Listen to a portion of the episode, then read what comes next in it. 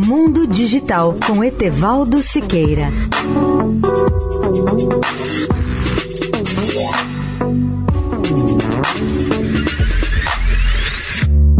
Olá, amigos da Eldorado.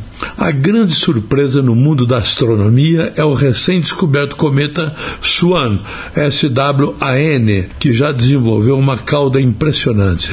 O seu nome oficial é C-2020 F8. Segundo a NASA, o cometa Swan é originário do sistema solar externo e acaba de cruzar a órbita da Terra. Ele deverá alcançar o seu ponto mais próximo do planeta no próximo dia 13 de maio e o mais próximo do Sol no dia 27 de maio. Curiosamente, o novo cometa foi descoberto por um astrônomo amador, o australiano Michael Matiaso. Ele analisou as imagens captadas pela NASA com a câmera da sonda espacial SOHO. O nome dessa sonda, SOHO, é a abreviatura em inglês de Observatório Solar e Heliosférico.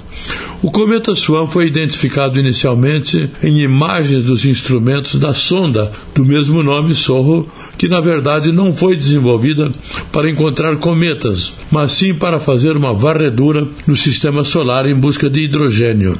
Mas como o cometa C-2020 F8 liberava uma quantidade significativa de hidrogênio sob a forma de água congelada, ele foi detectado pela sonda da NASA. A sonda Sorro da NASA gira em torno do Sol.